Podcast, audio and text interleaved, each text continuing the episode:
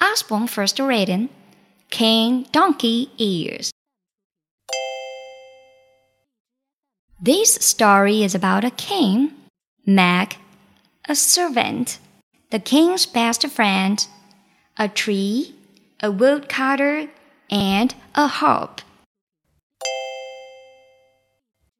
There was once a king with a big secret. He didn't even tell his best friend. No one knew except the servant who cut his hair.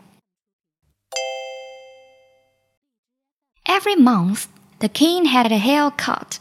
Then he sent the servant to prison. Shh!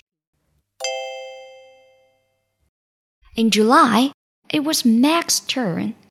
Meg saw the king's ears. Uh, what lovely hair! She was shocked, but she didn't say. As soon as Meg had finished, the king cried off to jail. But my mother is sick, said Meg. She needs me. The king thought of his own mother.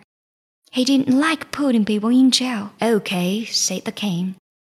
Promise you'll never tell anyone. I promise.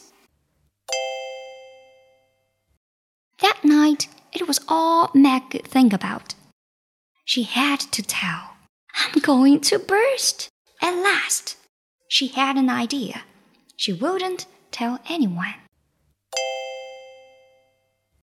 She'd tell a tree. The king's got donkey ears. So she did. Now Meg felt much better. Later, a woodcutter chopped down the tree. The tree became a harp. One day, the king gave a huge concert, and the new harp played a very strange tune. The king's got donkey ears, the king's got donkey ears. You told my secret, the king roared at Meg. The king's best friend came forward. It's, it's not a secret, he said. We all know. And you don't mind? asked the king. Of course not.